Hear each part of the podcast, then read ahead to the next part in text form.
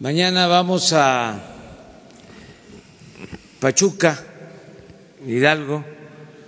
Vamos a llevar a cabo la reunión de seguridad desde muy temprano en Pachuca y allá se va a dar la rueda de prensa. Como no todos pueden asistir, Vamos eh, a dedicar esta sesión, este encuentro, a contestar preguntas, si les parece. Ahora sí vamos, porque estamos muy cargados a la derecha. Vamos para la izquierda. Gracias, presidente. Celsin Juárez, de Puntos Suspensivos.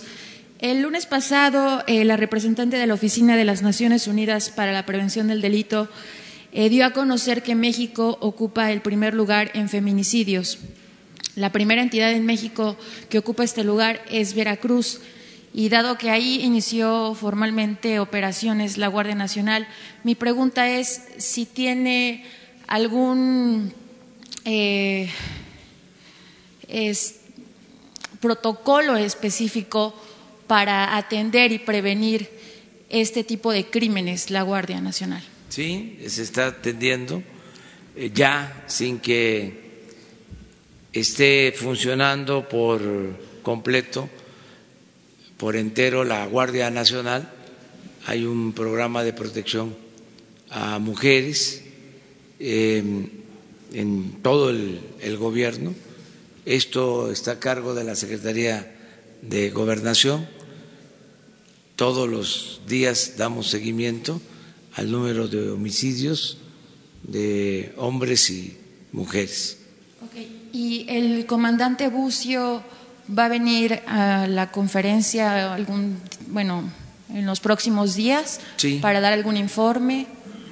Sí, y este y está asistiendo eh, diariamente a la reunión de seguridad. Hoy empezamos a las 5.45 de la mañana y tratamos varios temas de seguridad y estuvo el general encargado de la Guardia Nacional y todos, hay veces que acuden a la reunión de seguridad secretarios de otros eh, gabinetes.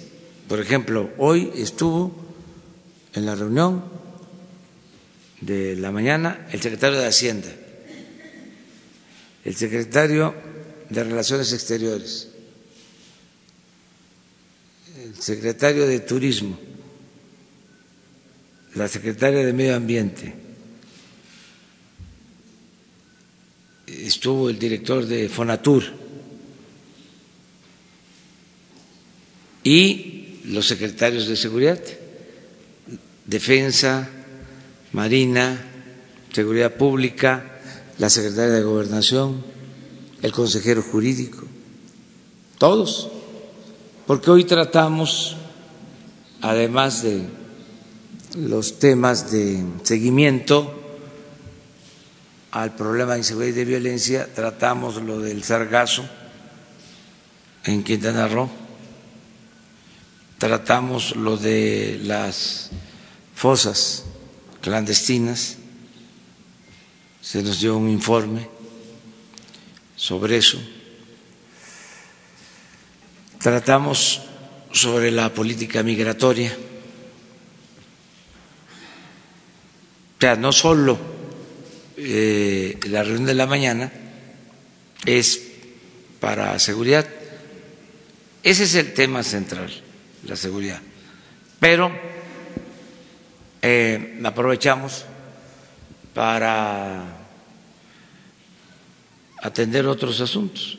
Hoy, por ejemplo, ya se nos informó que regresa el semáforo eh, a ser solo preventivo en el caso del el volcán del Popo.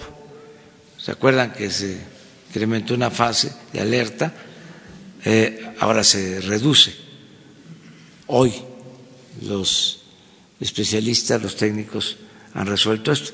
Entonces, la reunión de la mañana es para tener mucha información y va a estar siempre el eh, secretario encargado de la Guardia Nacional.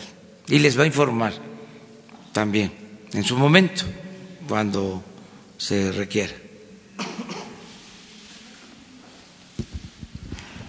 Eh, buenos días, presidente. A seis meses de que se cumpla ya este gobierno, le quiero preguntar sobre sus pendientes. Es decir, si usted ya puede decir que su gobierno ya está caminando al 100%, es decir, si ya se entregaron también todos los programas sociales, si ya se hicieron todos los pagos, si ya se cumplieron las metas de beneficiarios, eh, algunos otros pendientes como la cartilla moral, cómo va ese tema de la cartilla moral y si nos puede adelantar también sobre este tema de las fosas y del sargazo también, si ya tiene algún tipo de estrategia. Gracias. Bueno, el gobierno, como lo expreso, utilizando un símil, era un elefante echado, reumático, mañoso. Ya lo paramos, ya lo estamos empujando para que camine. Entre todos. Porque no estaba el gobierno realmente, lo he dicho varias veces, preparado para servirle al pueblo, para beneficiar al pueblo. Era pues un botín.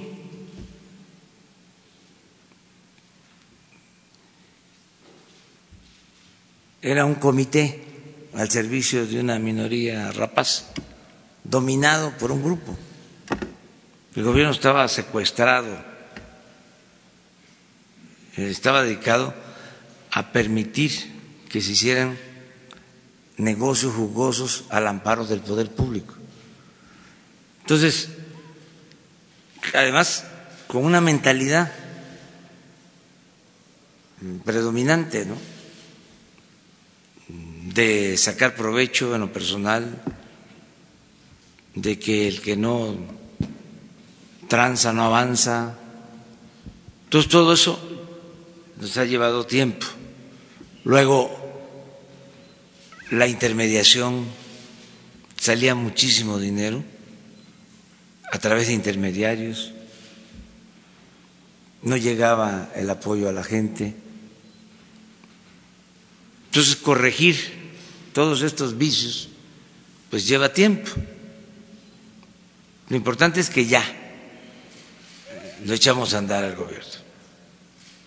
En cuanto a los eh, programas sociales, los programas de bienestar, todos están ya en marcha. Unos van avanzando más que otros, por lo mismo, porque se tuvo que hacer un censo casa por casa para identificar a los beneficiarios y entregar el apoyo de manera directa con una tarjeta. Se encuentra uno con el problema que no hay sucursales bancarias en todo el país, ni siquiera en las cabeceras municipales, para no pagar en efectivo, para evitar el moche, el piquete de ojo. Entonces, todo eso lo estamos resolviendo. Eh, ya estamos definiendo diez mil sitios en todo el país que les llamamos centros de desarrollo integral, centros integradores, diez mil para atender doscientas cincuenta mil comunidades.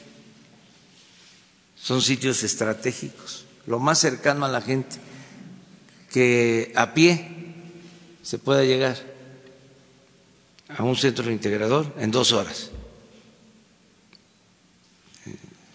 Entonces, estamos creando toda esta estructura organizativa y luego tenemos que comunicar al país, porque no hay internet, no hay eh, telefonía celular, repito, en el 75% del territorio nacional. Hay un gran atraso. Entonces, para entregar los fondos, pues estamos ahora utilizando tarjetas bancarias donde hay sucursales de bancos, en otros casos se está entregando una eh, tarjeta que se quiere en un futuro pagar en un cajero, se van a instalar cajeros. Tenemos eh, que consolidar el Banco del Bienestar, que es el banco que va a tener presencia en todo el país.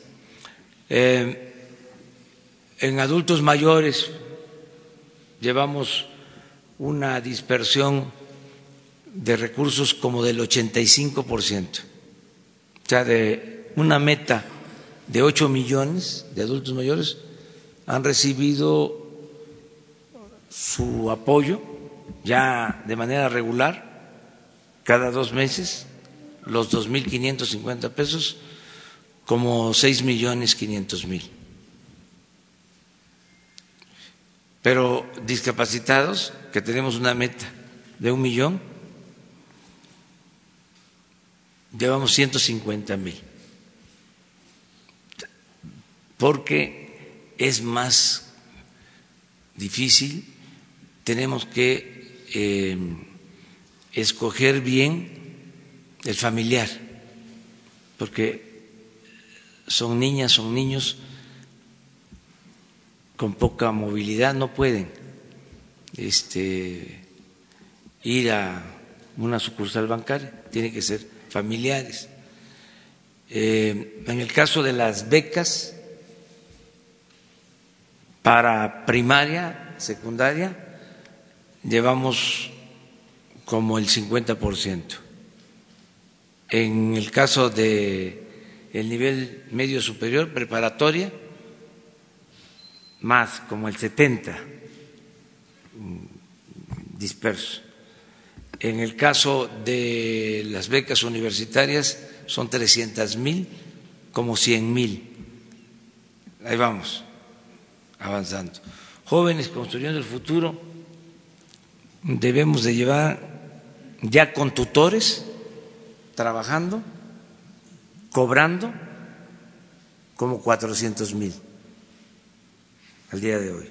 Les vamos a informar la semana próxima. El censo sí. Sí, ahora es la dispersión.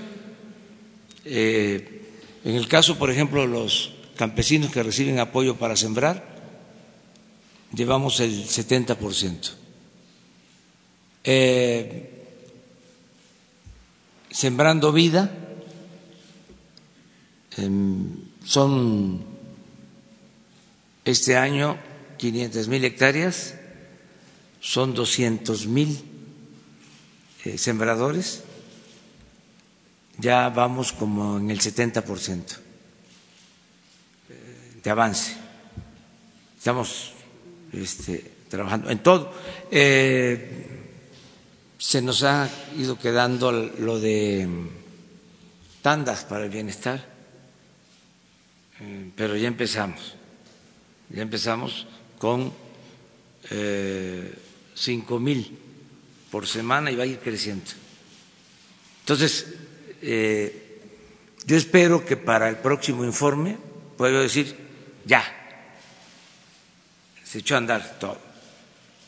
Hoy están recibiendo apoyo 14 millones de personas de manera directa. Hoy. Eh, pero la meta es llegar a 22 millones. El propósito es que cuando menos en cada domicilio del país, digo, de cada dos domicilios, en uno llegue un apoyo directo. Y en las zonas indígenas en todos los domicilios, en las zonas pobres. Si no es por adulto mayor, por persona con discapacidad, apoyo a la producción, beca, y eso lo vamos a, tener porque se están haciendo los censos eh, y al mismo tiempo se tienen los padrones para la dispersión de los recursos. Entonces, eh, vamos bien, vamos trabajando. La parte económica, eh, bueno, es buena la recaudación, no tenemos problema, no se nos ha caído la recaudación.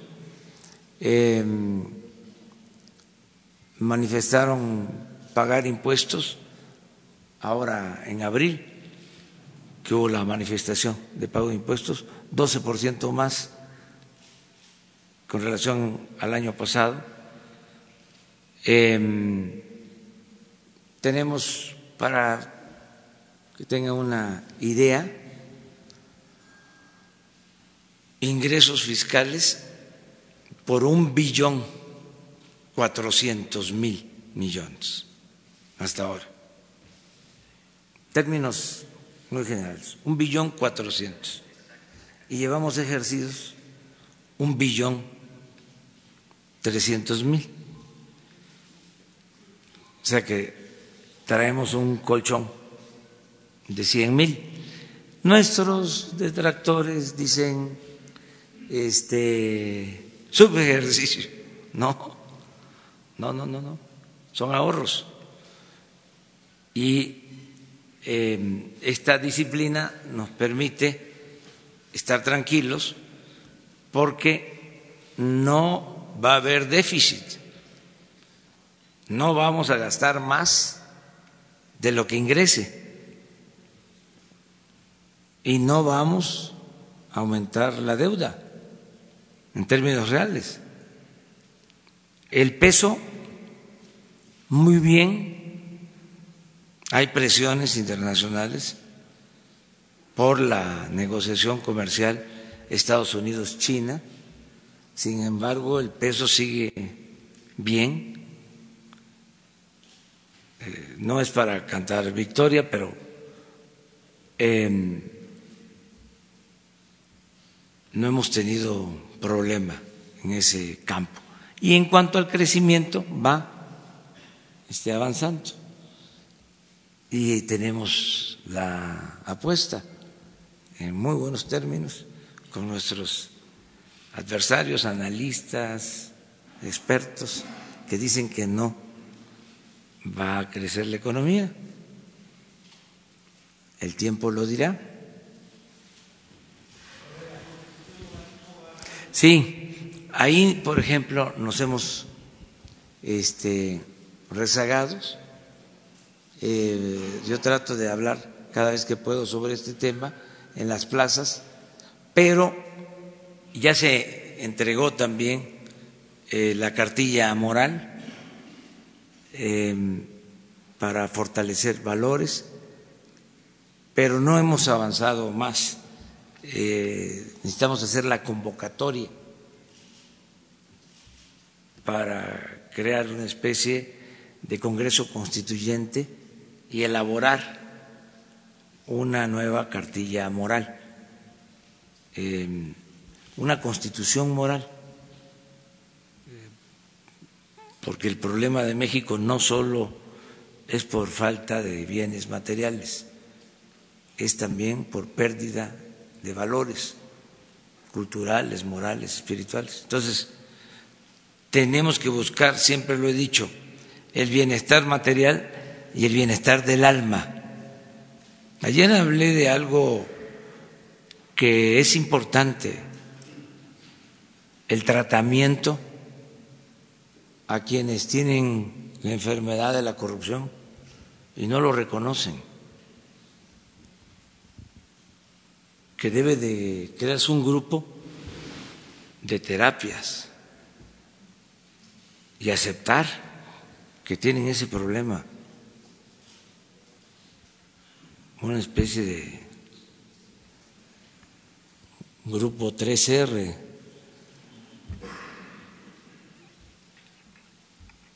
Pero afortunadamente no es nuestro pueblo o la mayoría de nuestro pueblo, es una minoría. Nuestro pueblo es honesto, está lleno de valores. Hay una gran reserva de valores en nuestro pueblo que nos van a ayudar a regenerar la vida pública. Entonces, por eso, no dejar la parte de la constitución moral. Yo les comentaba, les mandamos a los adultos mayores la cartilla moral para que los abuelos nos ayuden voluntariamente. Todos los que están recibiendo la pensión en sus tiempos libres, que nos ayuden orientando a los hijos, a los nietos. No es obligatorio, es voluntario, para afianzar principios, eh, valores. Entonces, en eso estamos, porque no es solo eh, buscar el bienestar material, es buscar el bienestar del alma, las dos cosas al mismo tiempo. Es como lo del crecimiento económico. Por ejemplo, para los técnicos, como ellos mismos dicen, la variable corrupción, la variable austeridad no eran importantes y para nosotros es lo principal. Ningún modelo económico funciona, ningún país puede crecer sanamente si impera la corrupción. Puede ser el modelo econométrico más bien diseñado, pero con una corrupción como la que imperaba en el país, no funciona ningún modelo. Entonces, acabar con la corrupción, que no haya impunidad, que no haya lujos, eso nos va a significar un punto, cuando menos, de crecimiento económico. Pero estoy tranquilo, porque sé que va a crecer la economía. Eh, y además lo otro que no se hacía era reactivar la economía desde abajo. Imagínense todos estos apoyos. Son alrededor de 300 mil millones de pesos que le están llegando de manera directa a la gente. Se fortalece el consumo, se fortalece el mercado interno. Eso tiene un efecto económico, además de lo social, además de que genera bienestar. Entonces, ahí vamos en ese propósito. Vamos a, informar eh, el día primero de julio. Vamos a informar a los mexicanos.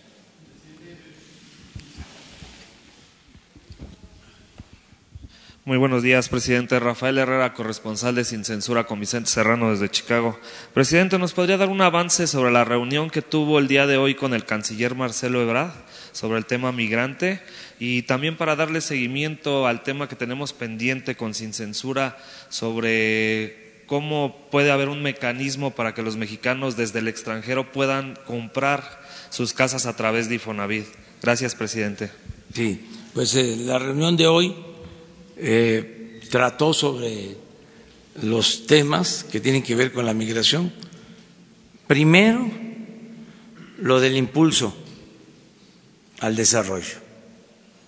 Ya se tiene el plan integral para el desarrollo de el sureste y de países centroamericanos. El plan para toda la región, para impulsar actividades productivas, crear empleos. Em, ya tenemos ese plan, eh, lo vamos a presentar a ustedes. ¿Lo presentará ya en la Cumbre de las Américas, ahora que viaja a Washington? No, va a otro propósito. Esto lo vamos a presentar aquí con ustedes. Seguramente él va a hablar de eso, pero nos ayudó la CEPAL a la elaboración del plan y ya, ya lo tenemos, el plan de desarrollo integral para toda la región. Porque para nosotros eh, atender los flujos migratorios eh, depende de impulsar el desarrollo y la creación de empleos en Centroamérica y en México. Eso es lo central. Si no, no avanzamos.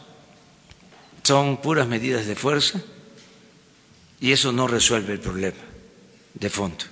La gente sale por necesidad, ya sea porque no tiene oportunidades de trabajo o por la violencia, no por gusto. Entonces queremos que la migración sea opcional, no forzosa. Pensamos que si se invierte en actividades productivas en Centroamérica y en el país, vamos a resolver el problema. ¿Puede darnos de la un mejor adelanto, presidente, manera. sobre ese plan de desarrollo? Vamos a esperar para que se les presente bien. Esa es una medida importante. La otra es este, ordenar los flujos y al mismo tiempo proteger a los migrantes de violaciones a sus derechos humanos. Eso lo estamos eh, haciendo. Otra opción es procurar precisamente para proteger a migrantes que eh, no eh, los dejemos solos en las zonas donde hay más bandas eh, de la delincuencia organizada, que podamos darles opciones, como se está haciendo, visas de trabajo para la integración. Y ahí volvemos a lo mismo. Pensamos que la integración, para que tengan oportunidades de trabajo, se tiene que dar en la misma región, pero hay que buscar los mecanismos para integrarlos, eh, sin quitarles su derecho de buscar asilo, de este, ir hacia Estados Unidos, eh, pero dar las opciones este, de integración a la actividad productiva en la región. Ese es otro, otro eh, propósito. Y eh, tener muy buena relación con los gobiernos de Centroamérica y con otros gobiernos, porque ya eh, no solo son centroamericanos, hay migrantes de otras partes del mundo. Entonces, estamos buscando eh, más comunicación con los gobiernos. Eh, eso se trató el día de hoy y yo creo que para la semana próxima, en una semana, diez días, se les va a presentar a ustedes el plan de desarrollo para Centroamérica y para nuestro país con el propósito de crear oportunidades de trabajo eh, y atender el fenómeno migratorio. Gracias, presidente. Lo de, ¿Lo de Infonavit? lo de Infonavit lo tenemos que...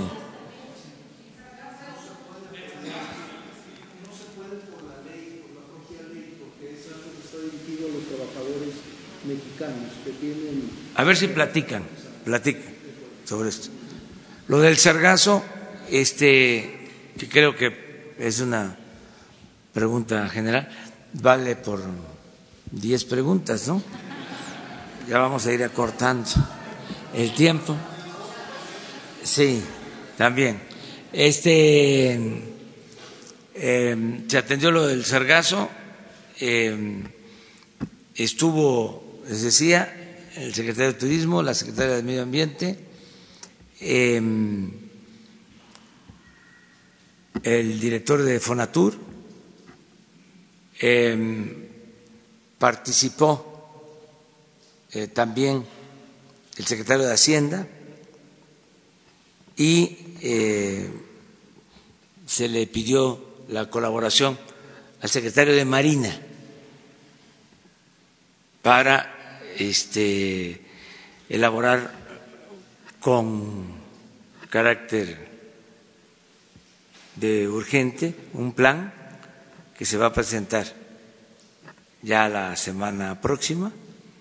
Ya tenemos eh, previsto lo que tenemos que llevar a cabo, se está trabajando de manera coordinada le estamos pidiendo a la Secretaría de Marina que nos ayude. Ellos tienen este pues equipo, tienen experiencia y eh, se va a resolver este problema.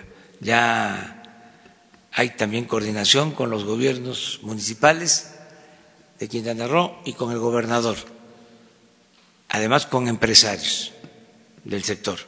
Entonces vamos a ponernos de acuerdo. Hay una reunión esta semana en Hacienda y la próxima ya se presenta el plan este, general. No sabemos exactamente porque estamos eh, haciendo uso de todos los apoyos que tienen las instituciones. No se trata de haber de contratar este, esta empresa que es especialista, experta en el manejo del sargazo. Si tenemos a la Secretaría de Marina, tenemos muy buenos técnicos. Es utilizar lo que se tiene. Y muchas veces eh, actuar así significa ahorros y más eh, eficacia. La Marina tiene aviones para detectar eh, flujos, el transporte de droga en lanchas, aviones que no se ven, que vuelan a mucha altura, son como satélites, tienen toda la tecnología. Y tienen embarcaciones y tienen técnicos de primera. Y conocen, tienen bases navales allí en Chetumal, en el Caribe, conocen muy bien. Eh, toda la, región. Y el propósito, pues, es eh, tener un plan, un programa. Ya algunos este, empresarios del turismo lo están haciendo, están invirtiendo y limpian sus playas y hay muy buena disposición de parte de ellos y nosotros vamos a ayudar. Y lo mismo el gobierno del Estado y los gobiernos municipales. Eh, se hizo una eh, reflexión sobre este tema con informes. Eh, hay todo un programa de búsqueda de desaparecidos, le voy a pedir pasado mañana a Alejandro Encinas que les dé la exposición completa sobre este tema, em, de todo lo que se está haciendo, de lo doloroso que es este asunto, pero lo tenemos que tratar, eh, de cómo se descompuso tanto pues, nuestro país. Eh, información que no se daba, que se ocultaba, pues que la demos a conocer aquí, pasado mañana. Este, y decirles a ustedes que tenemos 71 prioridades en el gobierno. Y la número uno es la búsqueda de desaparecidos. No se están escatimando recursos. Eso ya lo decidimos en todas las evaluaciones que hacemos, es el primer tema y estoy satisfecho porque quienes están atendiendo esta tarea son gentes de primera. No han dejado de trabajar. Alejandro Encinas va personalmente a el terreno donde se están encontrando las fosas. Ahora mucho más porque eh, hay recursos para eso. Eh, los familiares de los desaparecidos están participando más eh, y saben que es un plan que se tiene con este propósito y están ayudando mucho. Eh, esto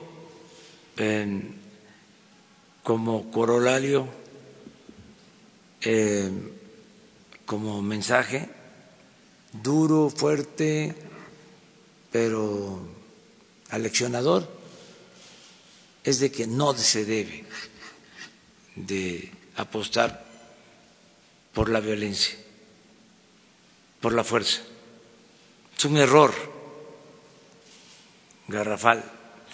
No es un error, es un crimen. Él querer resolver los problemas con violencia, con el uso de la fuerza. Y eh, si bien es cierto de que muchos de los eh, crímenes eh, eran cometidos por bandas, también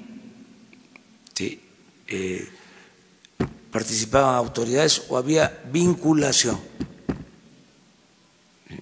entre eh, las bandas y las autoridades. Entonces, pasado mañana eh, hacemos un informe. Gracias, presidente. Tú primero. Gracias, gracias. Sí. Buenos días, eh, presidente Shaila Rosagel, eh, corresponsal de Grupo Gili, el imparcial La Crónica y Frontera de Tijuana. El viernes pasado usted comentó que eh, los homicidios en Tijuana se habían salido de control. me gustaría saber qué, cuál es el corte hasta el día de hoy, qué le dice su gabinete de seguridad, qué sucedió en Tijuana eh, para que se salieran de control los homicidios a pesar de la estrategia de seguridad. Y en un segundo tema, eh, lo del fondo minero. Eh, el viernes pasado también usted comentó que esperaría a que resuelva la Corte. nos gustaría saber si tienen ya estudios o una revisión específica de a dónde eh, se iba el dinero del fondo eh, minero, en qué lo utilizaban los estados y municipios, si ustedes ya tienen una revisión eh, de específica de, este uso del dinero. Gracias. Bueno, en el caso de, de la delincuencia, de los delitos en Baja California y en particular en Tijuana, eh, los hemos eh, disminuido, pero no han bajado los homicidios. O sea, a como estaba, sí ha disminuido el número de homicidios, pero siguen habiendo. Hoy, el informe de lo que pasó ayer, eh, Tijuana, hubieron siete homicidios. A ver, les digo cómo estuvo hoy, ayer, ¿sí? No tienen ahí la... Todo esto lo vemos diariamente. Mire, no me equivoqué.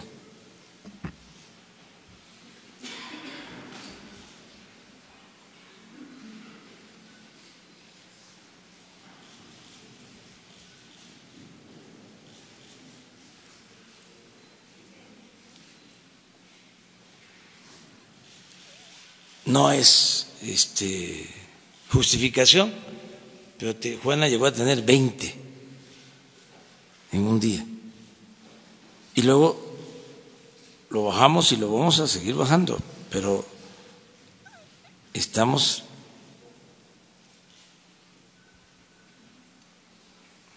atendiendo los problemas.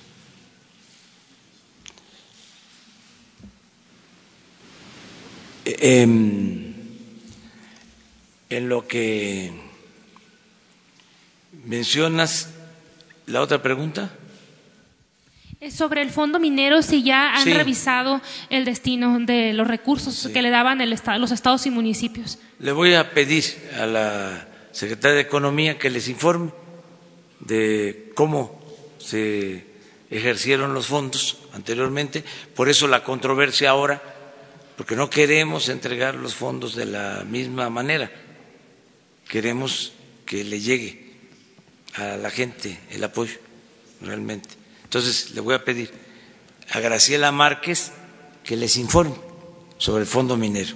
Eh, para precisar, presidente, sobre lo de Tijuana, nada más, eh, el viernes pasado dijo que eh, habían subido a, 10, ¿no? Había habido 10 homicidios. ¿Qué le dijeron? O sea, ¿qué, ¿cuál es la causa de que, de, que esté, de que se estén dando estos homicidios, de que no se pueda bajar como se había bajado, creo que a cuatro? Hay varias causas, como en todo, ¿no? Pues este, es frontera, es el trasiego. Eh,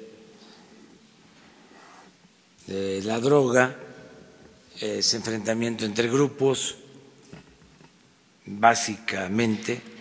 Hay algo que nos preocupa bastante, que es el crecimiento del consumo interno en las ciudades fronterizas, pero también en otras ciudades del país. Por eso estamos ya, Jesús va a ser el martes, ¿no? Se va a presentar el programa para jóvenes, este, el programa de prevención y de atención a adicciones y opciones a los jóvenes. Tenemos que bajar el consumo de eh, las drogas porque ha crecido y eh, está creciendo eh, el consumo de drogas que son fatales, terribles, que destruyen. Entonces queremos hablar con los jóvenes eh, casi todos los días. Va a haber campaña para dar opciones, que haya atención para eh, adictos, atención médica, eh, que tenemos que garantizarla. Eh, ese es el plan, todo lo que tiene que ver con la salud. Y prevenir, prevenir mucho y dar opciones alternativas a los jóvenes. Ese es el plan. Pero que lo socialicemos, es decir, que todos ayudemos en el plan para disminuir eh, el consumo y ver todas las opciones, todas las alternativas. Porque desde hace algún tiempo, ni más cuando se les dificulta a las bandas, en vez de pagar en efectivo, pagan con droga a los distribuidores, a los este, que se encargan de, del tráfico. Y esto implica eh, pues fomentar el consumo interno de la droga. Entonces queremos atender eso.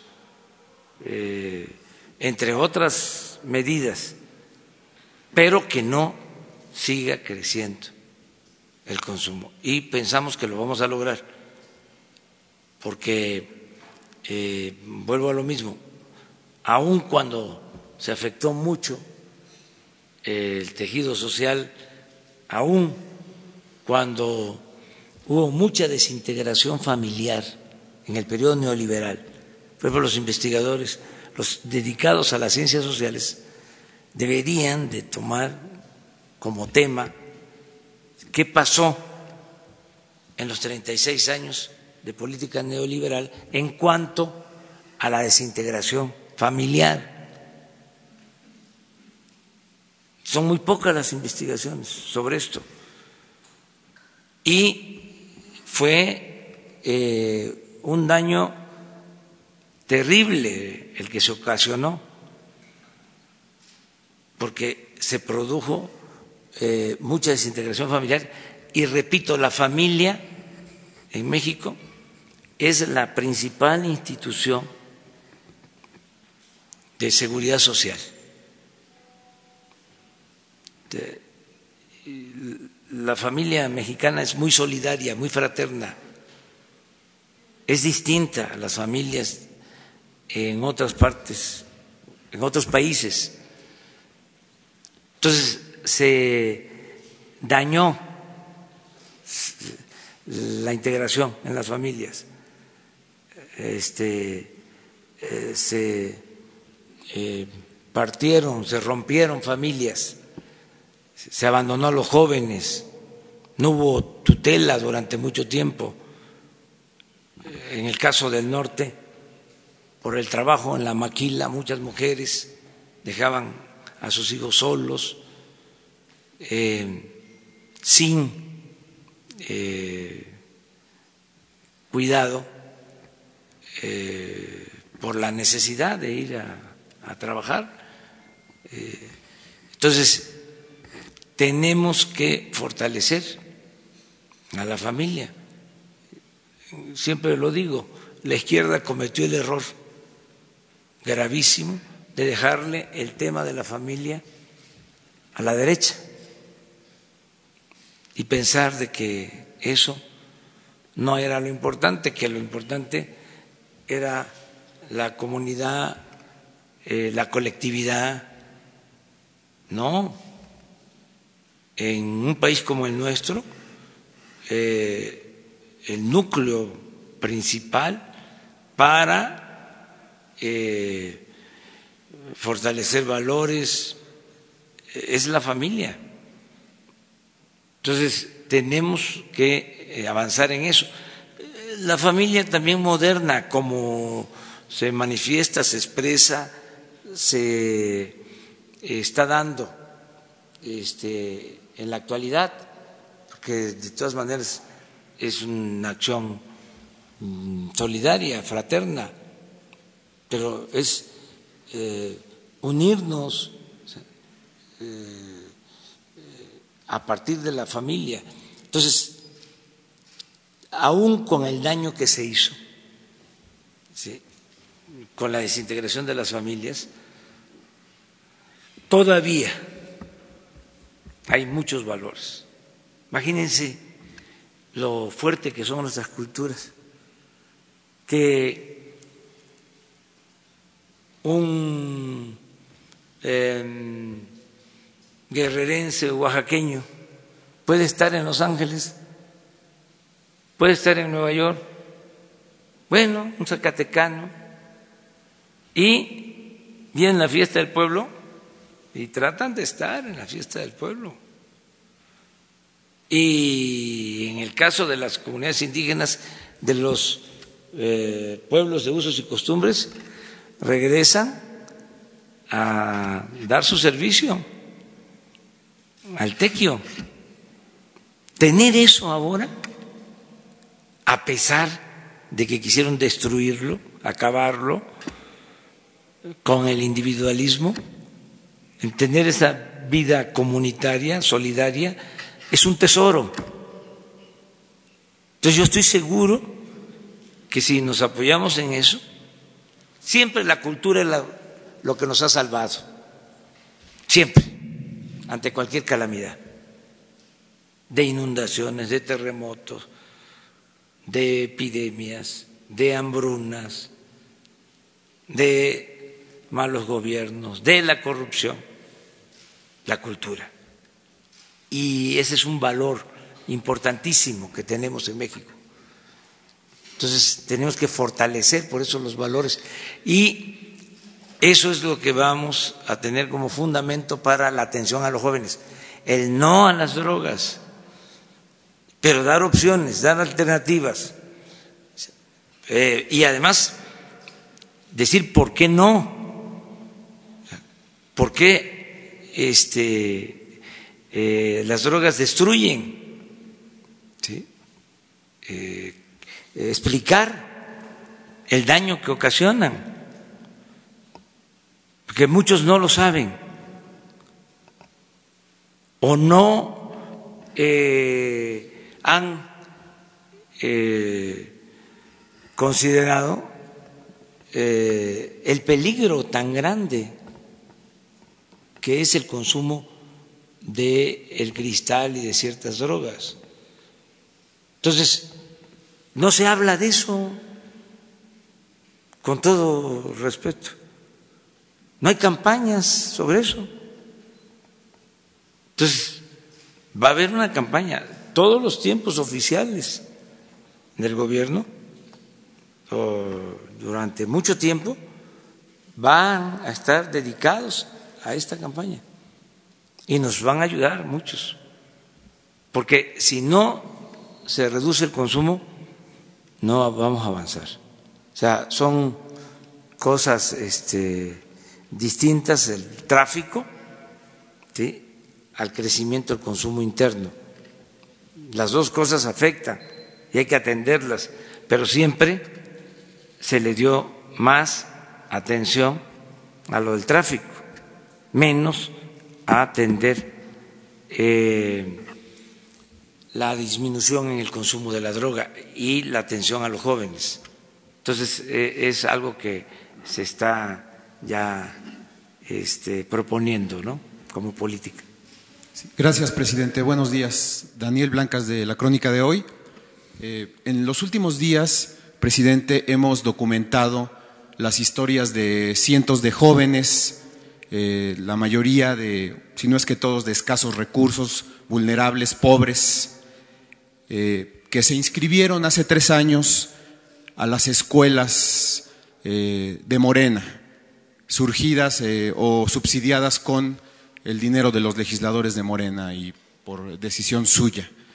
Em, estos jóvenes están siendo obligados, después de tres años de estudio, algunos ya preparaban sus tesis, estaban en proceso de titulación y algunos de ellos están siendo obligados a olvidar su carrera, eh, su historial eh, académico y volver a iniciar una carrera. ¿Por qué está ocurriendo esto, presidente? Los están obligando a, a esta situación porque el programa de 100 universidades del bienestar Benito Juárez absorbió a estas eh, carreras de Morena o a estas universidades de Morena. La pregunta es, ¿Usted valida estos atropellos en contra de estos jóvenes vulnerables, presidente? No, ¿Su gobierno? no, es una este, propuesta que no está este, autorizada. Por ejemplo, funciona la escuela de derecho desde hace algún tiempo y va a pasar al sistema de las 100 universidades, pero con su plan de estudio eh, original, sin ninguna alteración. Eso se está viendo. Además, quien es la encargada del programa, la maestra Raquel Sosa, es la misma que coordinó las universidades cuando se iniciaron, cuando era un asunto del partido, o antes, si se refiere, cuando yo era jefe de gobierno con la Universidad de la Ciudad de México. Pero no, no, no hay esa este, decisión tomada. Hay discrepancias, no se ponen de acuerdo, pero eh, no se pueden hacer esas cosas. Sí, bueno, porque finalmente es la vida de un estudiante vulnerable, ¿no? Claro. Muchos sacrificios. Claro, o sea, no, no es sensato este, el que tengan que revalidar ¿sí? en materias o volverse a inscribir o volver a hacer la escuela o digo la, la carrera. ¿sí? No, Sí, en, eh, en el caso de la normal, usted sabe que una de las escuelas fue una normal en Xochimilco. Sí. Eh, eh, se les está diciendo que ahora van a ser coordinados por un organismo internacional que se llama CREFAL, cuando la Constitución y la Ley de Educación refieren que quien debe coordinar los planes y programas de estudios de las normales en México es la Secretaría de Educación Pública. ¿Por qué se está recurriendo a un organismo internacional como CREFAL para avalar los planes de estudio de, las, eh, de las normales, presidente? Sí, es que mira, eh, son diferencias que hay al interior del gobierno. No es un gobierno monolítico el nuestro, es de mujeres y de hombres con criterio. Son servidores públicos que tienen posturas, que defienden sus eh, puntos de vista. Entonces, esto que me estás planteando es un asunto interno, o sea, de diferencias entre la Secretaría de Educación y la coordinación que se constituyó para el funcionamiento de las 100 universidades eh, públicas nuevas. Entonces, es un asunto interno, ya se va a resolver. Por ejemplo, la que quiere manejar eh, las 100 universidades desde CREFAL es la maestra Raquel Sosa. Raquel Sosa. Y los de educación no quieren o no están de acuerdo con ese punto de vista. Afortunadamente, eso me, me quita tiempo, pero es mi trabajo. Ya cuando eh, un asunto se polariza y llega a que no se ponen de acuerdo, yo ya los convoco y este opino y se resuelven las cosas. ¿Y cuál va a ser su opinión, presidente? ¿Va a ser a Esa favor de los expresé, jóvenes? Esa que expresé, que no se puede este, regresar a volver a estudiar si ya se inscribió un alumno en una universidad. La otra pregunta que tengo, presidente, eh, usted hace unos días revivió o está reviviendo en estos últimos días el tema de pasta de conchos eh, por la- el rescate de los cuerpos. Eh, quienes eh, tuvimos la oportunidad de dar cobertura a ese hecho hace 13 años, nos dimos cuenta y documentamos que no todo que, que es falso, te lo voy a decir así como lo siento, es falso lo que le escribió Germán Larrea en la carta que ya nos compartió. No se hizo lo humanamente posible por rescatar los cuerpos.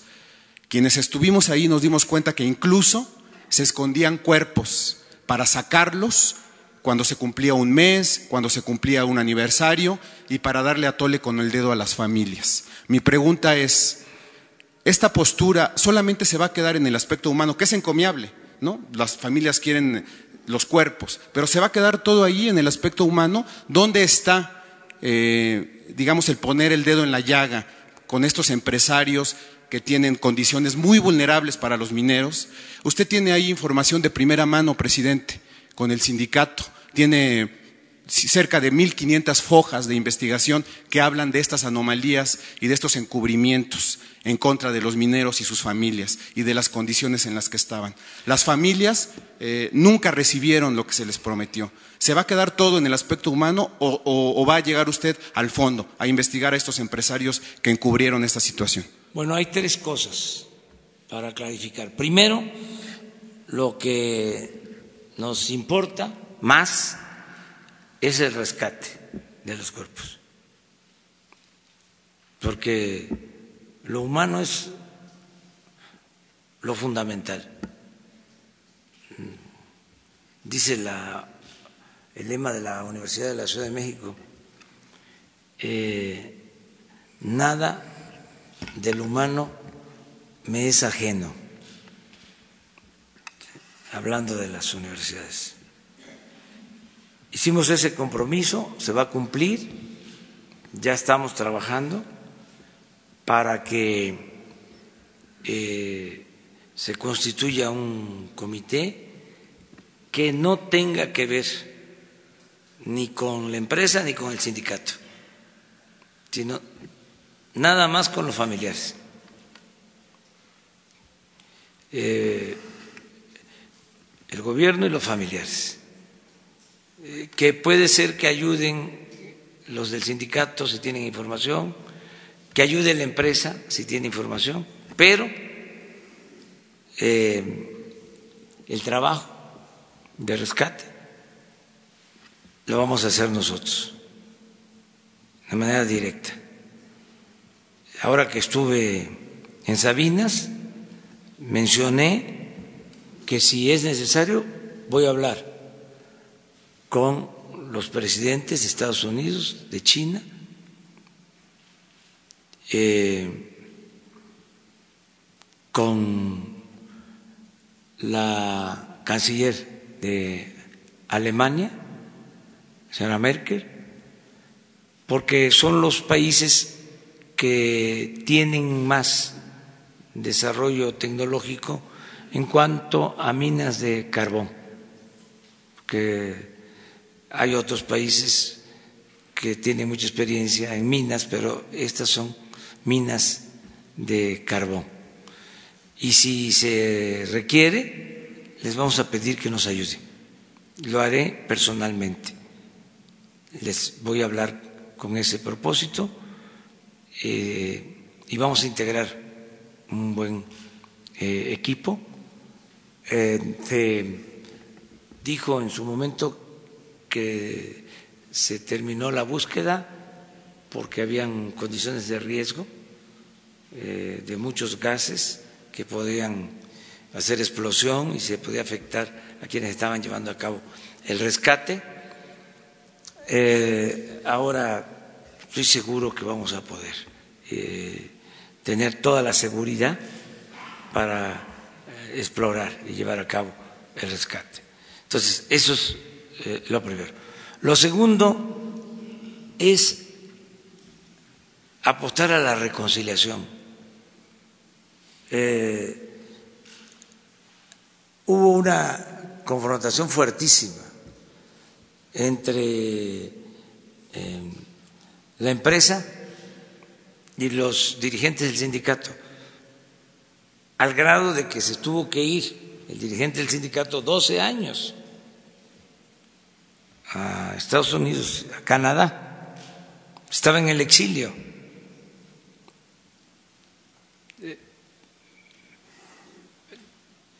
Es eh, indudable que hay eh, una confrontación para que se vaya un dirigente 12 años al exilio. Eh, por persecución. Entonces, ahora regresa el dirigente. Nosotros en su momento creamos las condiciones para que regresara porque nos pareció una situación injusta. Todos los que son perseguidos merecen protección. Se nos cuestionó mucho y lo hicimos durante la campaña. Hubo eh, manifestaciones en contra y mantuvimos nuestra postura. Pero consideramos que nuestra labor tiene que ser la de buscar la reconciliación entre el sindicato y la empresa. Imagínense que se vuelvan a sentar, este, a dialogar. Entonces, eso es importante, porque hay eh, minas eh, paradas, por ejemplo, Tasco, es una zona eh, platera de primera y están comprando la plata afuera. Los que trabajan la plata, teniendo ahí la materia prima. ¿Cuánto tiempo tiene en huelga esa planta? parada. Y así otras. Y es cosa de conciliar, de llegar a acuerdos. Y lo tercero es desde luego lo legal. Si hay denuncias, siempre lo planteo eh, en proceso, que se les dé curso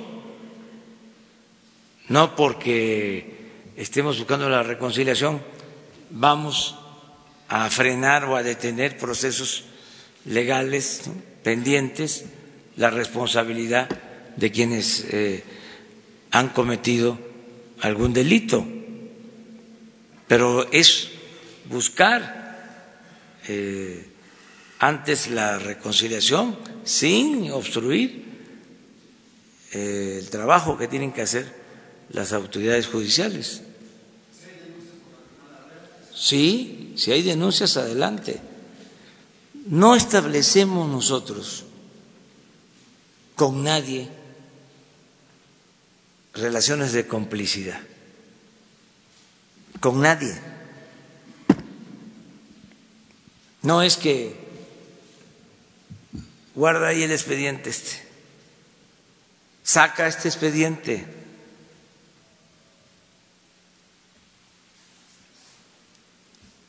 preséntalo.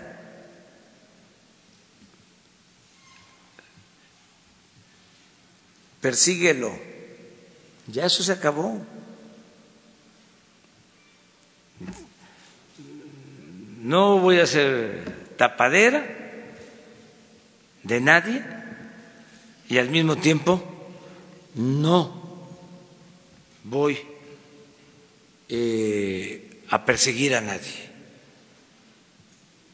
a inventar delitos, a fabricar delitos a nadie. Pues si hemos padecido, ayer también lo decía yo con lo de la marcha, hemos padecido de represión, a nosotros nos inventaban delitos. A mí una vez en la defensa del petróleo. Me eh, impusieron, creo que 11 denuncias penales. Me acusaban de todo. Este, me metieron todo el código penal.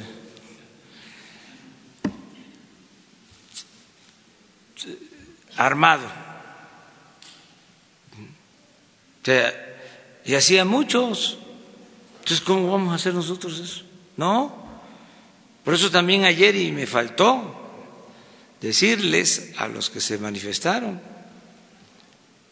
que no solo tienen su derecho de manifestarse y de protestar, sino que por primera vez en la historia de México se va a tener el derecho a la revocación del mandato. Sea que en dos años van a tener ellos la oportunidad de decidir ellos y todo el pueblo de México si quieren que yo continúe o que yo renuncie a la presidencia. Porque el pueblo pone y el pueblo quita. En dos años. Esa es la democracia participativa. De manera ordenada, la gente va a ir a votar ya está a punto de aprobarse la reforma constitucional para la revocación del mandato. Entonces, adelante, la gente va a decidir si quieren que yo me quede aquí o que yo me vaya allá por Palenque, Chiapas. Bueno, muchas gracias. Adiós, adiós. Una última pregunta. Buenos días, presidente. Hoy publicamos en Milenio una entrevista con el secretario de Seguridad, Alfonso Durazo, quien dice que están buscando en el gobierno reorientar los recursos que reciben por parte de la iniciativa Mérida para poder eh, consolidar la Guardia Nacional. Usted había dicho que ya no quería este plan porque estaba enfocado a la militarización y es algo que ustedes no querían. ¿Cuál es la nueva idea que tendría ahora el gobierno federal para los recursos de la iniciativa Mérida, presidente? Lo de la iniciativa Mérida, eh, queremos que se reoriente por completo, porque eso no ha funcionado. No queremos que haya cooperación para el uso de la fuerza, queremos que haya cooperación para el desarrollo no queremos la llamada iniciativa Mérida. La propuesta que estamos haciendo es la del plan de desarrollo para el sureste y los países centroamericanos. Queremos que la inversión se dedique a las actividades productivas y a la creación de empleos. No queremos helicópteros artillados, no queremos eh, recursos para otro tipo de eh, apoyos eh, militares. Lo que queremos es producción y trabajo. Pero entonces desaparecería por completo Iniciativa Mérida y se iría al plan de desarrollo. Al plan de desarrollo. o sea, esa es nuestra propuesta. Y eh, lo de la Guardia tenemos nosotros forma de financiar sin eh, requerir de esos fondos. ¿Sería solo para el desarrollo entonces? Solamente desarrollo. ¿Y qué ¿Qué posibilidades hay, presidente, de que acepte esta reorientación el gobierno estadounidense? Están avanzando en eso. acuérdense de que hubo un ofrecimiento de que iban a invertir cuatro mil millones de dólares en el país y cinco mil millones de dólares en los países de Centroamérica. Yo tomé nota. Por ahí tengo el informe. Entonces, eso es lo que queremos.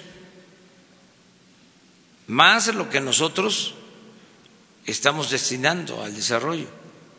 Pero esa es eh, la salida a la crisis por la migración, la cooperación para el desarrollo, no cooperación militar, no cooperación para el uso de la fuerza. Esto tiene que ver más con crear empleos que con tener aviones eh, militares o helicópteros artillados. Es otra cosa, es otro enfoque. Y ellos ya eh, están entendiendo este planteamiento. ¿Quién lo está viendo directamente? ¿Relaciones exteriores? Sí, relaciones exteriores. Yo recuerdo que en los gobiernos pasados hasta se tomaban fotos. El embajador de Estados Unidos y las autoridades mexicanas cuando traían los helicópteros. ¿Para qué? Si los jóvenes no eran atendidos. Si no había trabajo, no había bienestar, se dejaba a los jóvenes eh, en manos de la delincuencia, de enganchadores. Entonces, a nosotros nos importa eh, el enfoque del desarrollo, la producción, el trabajo, la atención a los jóvenes, el bienestar. Anteriormente también se tenía una relación en cuanto a capacitación para los elementos. ¿Esto tampoco les vendría bien capacitación para los nuevos elementos de la Guardia Nacional? Eso lo va resolviendo. No, en la Guardia Nacional no. En la Guardia Nacional eh, el ejército tiene em, capacidad, tiene escuelas para la formación Además, em, es un asunto de cuidar que en las tareas de seguridad pública no se violen derechos humanos. Y ya se está avanzando en ese sentido. Y lo otro es el uso moderado controlado de la fuerza. Y eso tiene un plan el ejército mexicano y la Marina también.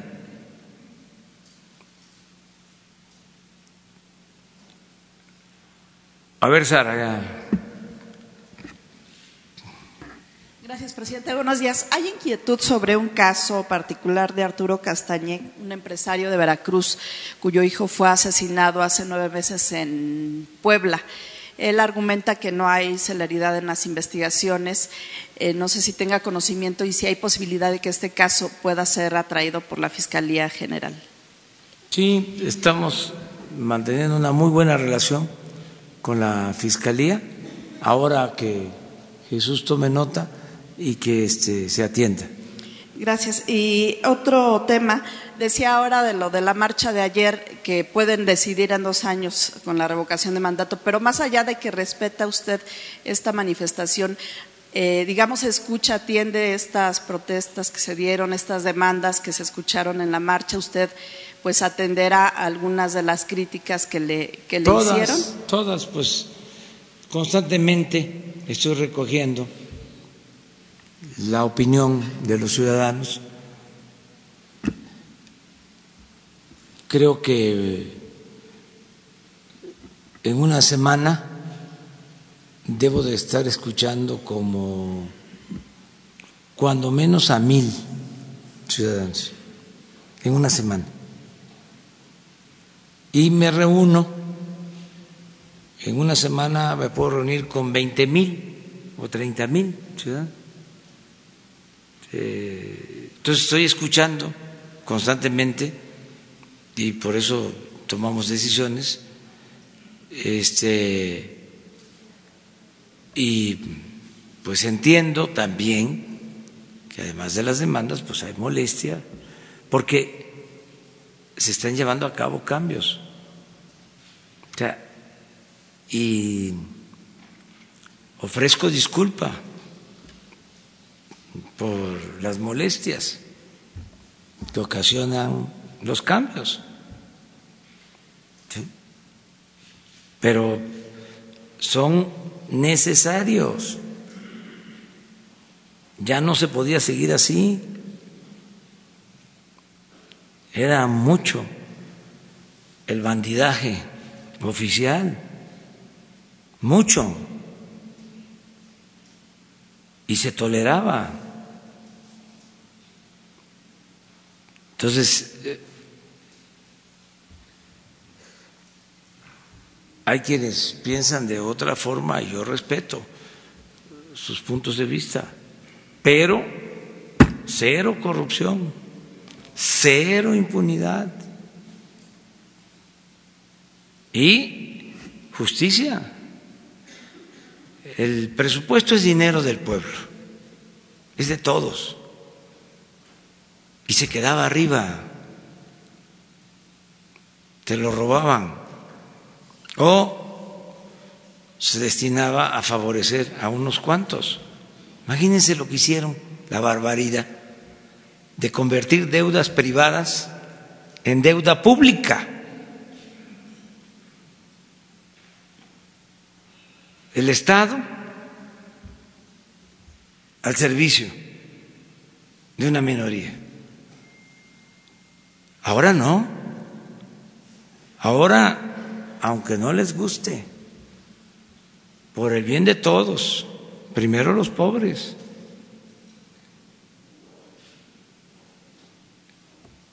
Porque si no, no hay justicia, pero también cuando hablamos del bien de todos, por el bien de todos, es que ¿Cómo se garantiza la paz y la tranquilidad?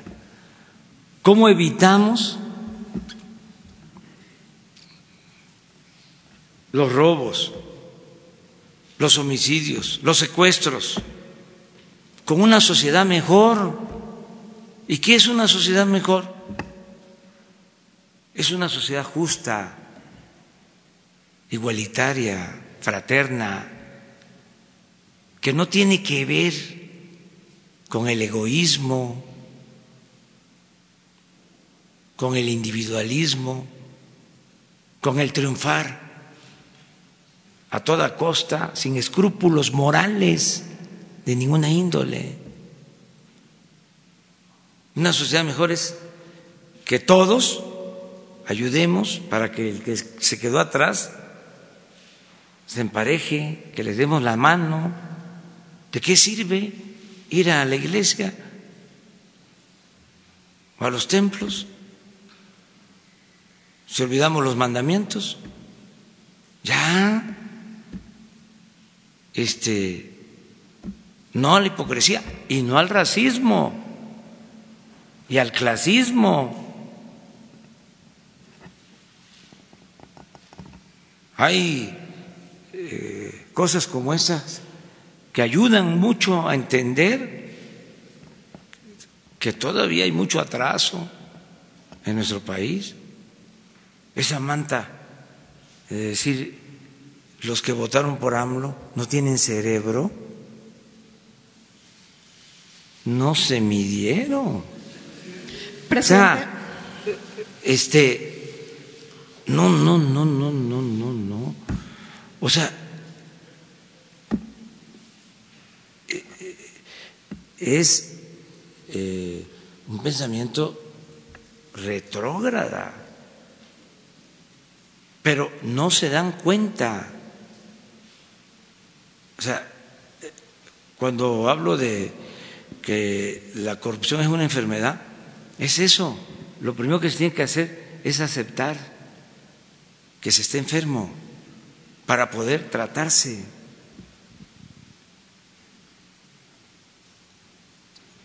Entonces, y eh, de las cosas muy buenas de la marcha, primero, eh, la pasión y la voluntad de protestar, el tener ganas de protestar. Eso es bueno. No quedarse callados. Eso es muy bueno. Y lo otro, pues es que así hay más democracia. Se me pasó ayer recordar esto, de que viene la revocación del mandato Imagínense si la gente dice no, no entregó buenos resultados, no, este, están bien las cuentas, no cumplió. Y vámonos. Si yo no estoy aquí por ambición al poder, muy contrario de lo que pensaban o pueden seguir pensando mis adversarios. Yo estoy aquí por convicciones, por principios, por ideales. Por eso tampoco cedo. Por eso no voy a dar ni un paso atrás. Lo dije ayer. Me quiebro, pero no me doblo. Va la transformación se va a acabar la corrupción, se va a acabar la impunidad. No va a ser fácil. Ya estamos viendo, porque hay intereses creados. Estaban muy mal acostumbrados. Ellos eran los dueños de México, se sentían los amos y señores del país. Entonces ya no. Y no les voy a faltar el respeto. Siempre eh, vamos a buscar el entendimiento, pero ya esa política de saqueo antipopular, entreguista, se acaba. Imagínense venir de tantos años de lucha para terminar como un mediocre, uno más, que yo me vaya a la historia, pero como se han ido muchos al basurero de la historia, no, ya me voy, ya me voy. Eh,